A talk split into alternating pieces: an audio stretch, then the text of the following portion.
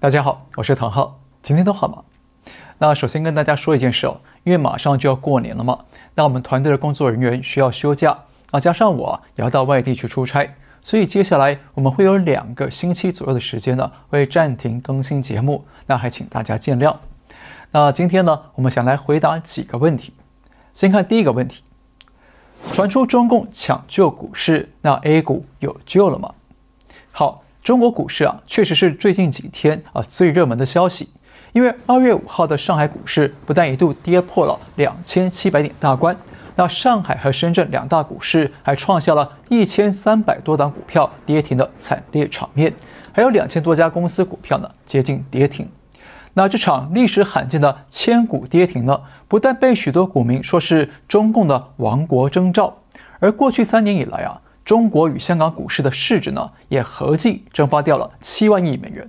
那对中国境内的资金和财富带来了极大的破坏力，连《环球时报》前总编胡锡进也赔掉了七点八万人民币，让老胡啊后悔投资股市。那意外的是呢，美国驻华大使馆的微博竟然成为股民们投诉深渊的网络开封府，或者是网络哭墙，有超过五万个留言哭诉中共搞垮了 A 股，需要美方来接管等等。那后来中共派人去删除了微博的留言，那股民就转战印度大使馆的微博继续哭诉，一边称赞印度股市稳健发展，要三哥来救救 A 股。同时呢，还批评中共政府的高压与无能，所以呢，这场千股跌停的股灾意外演变成了轰动国际的维权抗争。那中国股民向美国和印度来求救，不但让中共当局丢尽了面子，也感受到了政权危机感。那就在这个时候，彭博社传出了消息，说习近平准备跟金融监管机关来讨论股市。那这个消息一出台，股市就立马做出回应。在二月六号，中国股市止跌回升了，还写下了一年多来的最高单日涨幅。但是，这样的反弹是不是就代表 A 股有救了呢？是不是中国股市的春天就要来了呢？那我个人认为啊，恐怕没这么乐观。首先呢，中共当局啊准备怎么救股市呢？真的要救股市吗？那目前呢，还只是啊只闻楼梯响，不见人下来。但是呢，或许可以说。中共很担心这场股灾会演变成政灾，或者是变成一场 A 股觉醒革命，所以呢，想要阻止股市下跌。但是他们真的有能力、有办法吗？目前还不知道。那特别是中共党魁，他对股市是一窍不通。那现在他要亲自指挥、亲自部署，那会怎么样呢？看看过去几年他亲自指挥的新冠疫情、战狼外交和所谓的脱贫攻坚战，就知道结果啊。恐怕不妙了。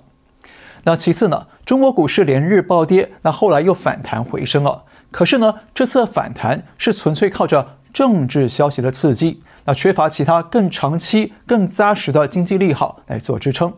所以这种政治行情啊，恐怕是挺不了几天。还有，虽然有消息说啊，中共派出了国家队来介入市场，也就是让国有基金、养老基金和保险公司进场买股票。但是这批国家队的资金啊，恐怕也未必能够长期的撑住股市。为什么呢？因为啊，中国股市的根本病灶啊，并没有解决或者改善。那有哪些病灶呢？第一呢，是市场极度缺乏信心，不敢撒币投资。这里面呢，包括了两个层面了。一个呢，是对中国经济前景缺乏信心；那一个呢，是对中共政府缺乏信心。中共虽然声称啊。去年 GDP 增长了百分之五点二，可是国际社会却高度怀疑可信度哦。那最后呢？日本产经新闻仔细推算后发现了，去年中国经济实际上至少衰退了百分之二以上。那换言之呢，中国经济衰退，那中共政府要搞造假，那这样的政经利空局面呢，谁会有信心投资呢？那谁呀都不想进场被坑杀吧。第二个病灶呢，是美中关系持续紧张，地缘冲突风险高。自从二零一八年美中贸易战以来，那美中双边关系一直处于冲突对抗高于合作的紧张关系。那地缘政治的风险是很高的，让大批以美国为主要市场的企业和资金啊，都已经陆续的撤出中国，或者转移产能到其他国家去分散风险了。所以，中国的世界工厂和世界市场的地位呢，已经是一去不复返了。第三，国际社会正在去风险化，产业供应链在去中共化。经过三年的疫情之后啊，那国际社会发现不能够把重要的产业和商品过度依赖中国的生产与供应，否则呢会被中共卡脖子，造成国家安全危机。所以各国纷纷重组供应链，也就是呢安全比便宜更重要了。那特别是二零二二年五月啊，美国提出了印太经济框架之后呢，那美国与日本、韩国和澳洲等国家组成了新的高科技产业联盟，等于是在半导体产业上要进一步的孤立中共。这样呢，中共不但无法获得高端技术来做产业转型，同时呢，中国生产的芯片和科技元件呢也会失去国际市场。那对企业和股市来说呢，都是利空。第四，中共不放弃武力进犯台湾，那始终存在战争风险。俗话说啊，威邦不入。那中共一直嚷嚷着要统一台湾，还天天派军机、军舰和气球骚扰台湾。这种恐怖的氛围，在外资的眼里看呢，随时都有擦枪走火的风险。那谁愿意把钱拿到战场上来投资呢？最后一个病灶是中共的社会主义路线与改革开放的矛盾。大家知道，邓小平当年之所以搞改革开放呢，是因为毛泽东的十年文革搞垮了中国经济，那中共出现空前的政权危机，所以邓小平决定引进有限度的资本主义市场经济，来给中国经济找活路，同时呢也维稳了中共政权。但是呢，现在当权者啊，一方面大搞毛泽东式的集权独裁，那经济也被他搞垮了，然后呢就赶紧回头说要深化改革开放，但是改革开放要成功呢，关键就在于政府放权，给市场自由，还有不与民间争利。那偏偏这三点啊，对于走老毛路线的当权者来说呢，是不可能放手的。相反，他还要收紧自由，搞共同富裕，还三天两头的打压不同的产业。那说白了，中共的改革开放是心口不一，把共产党的政治稳定看重于人民的经济稳定。那左倾政治风险高的市场呢，不但很难吸引国际投资，反而还会逼着资金逃出中国。因此呢，刚刚讲的这五项中国股市的根本病灶啊，到现在是完全无解。那中国经济的基本面不乐观，那股市又怎么迎来春天呢？不过啊，现在中共急着保政权、挽面子，那估计短期之内会砸钱撑股市。所以呢，对许多套牢的股民来说，现在啊。或许正是逃出 A 股的好时机。那现在不逃，更待何时呢？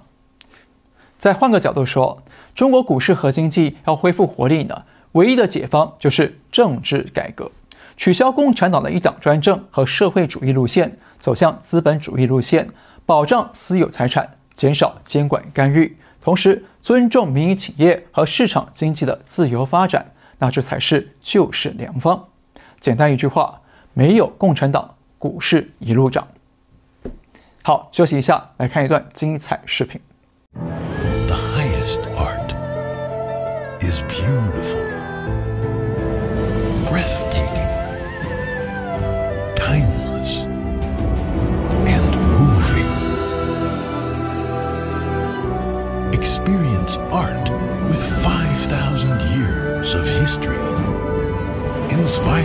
By the divine.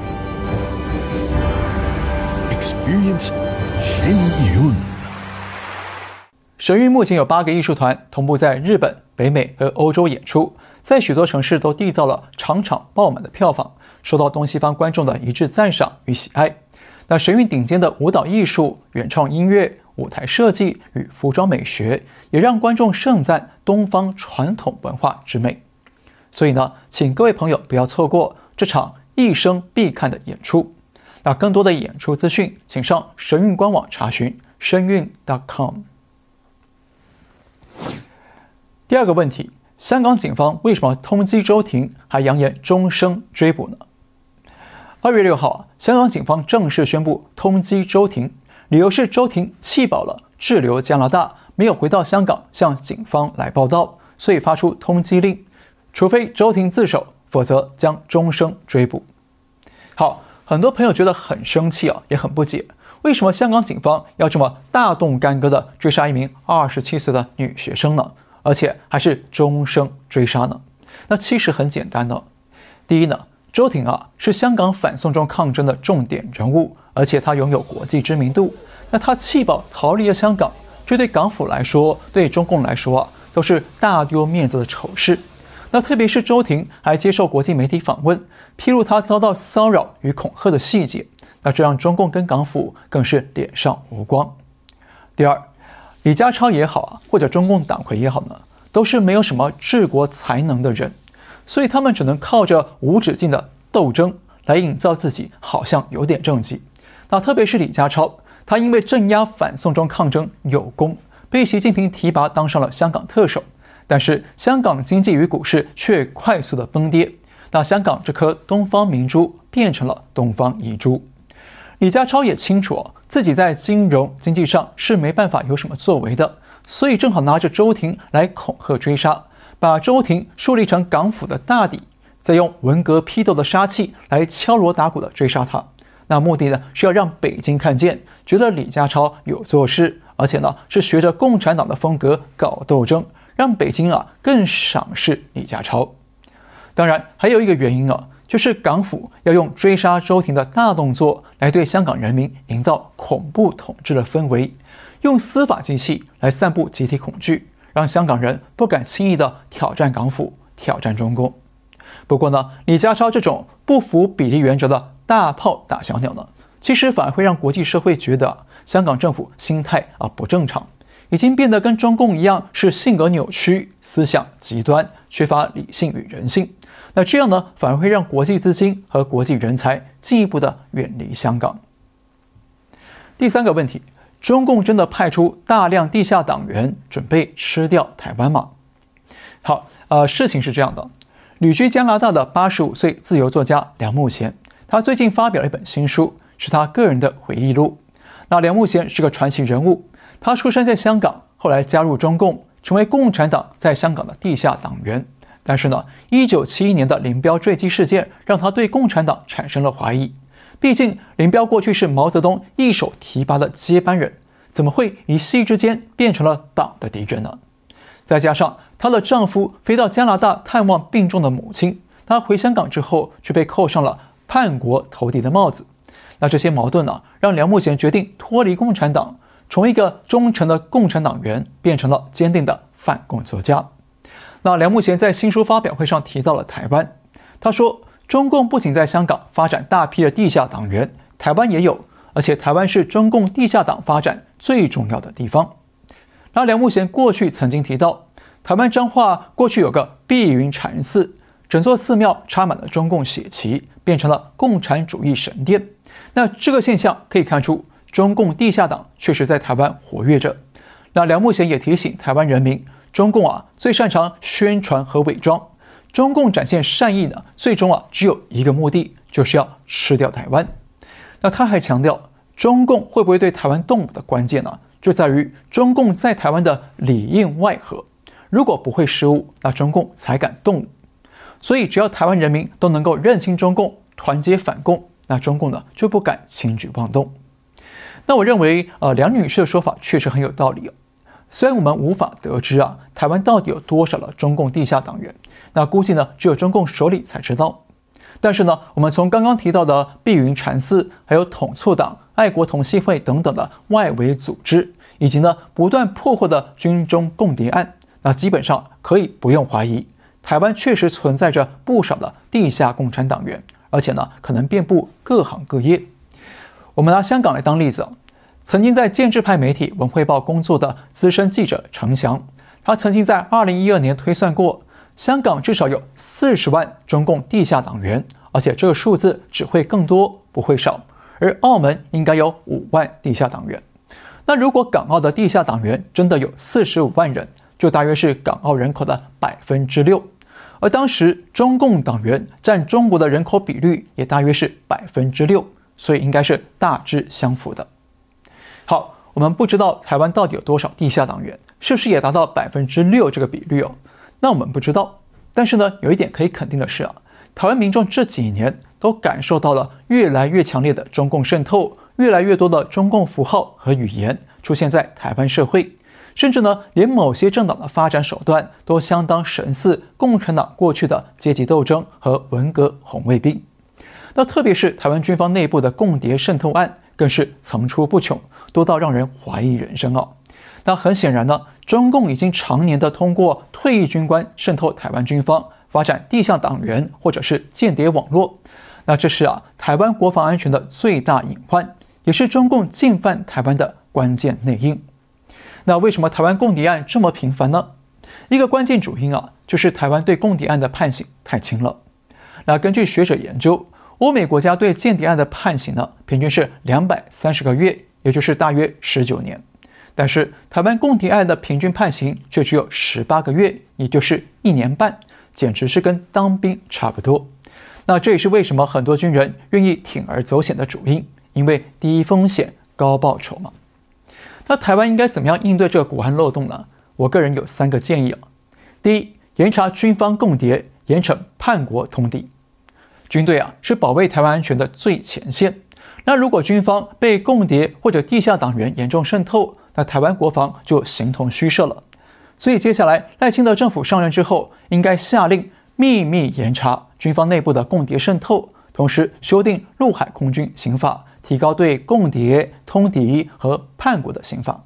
第二，推动通识教育，深入透视共产党。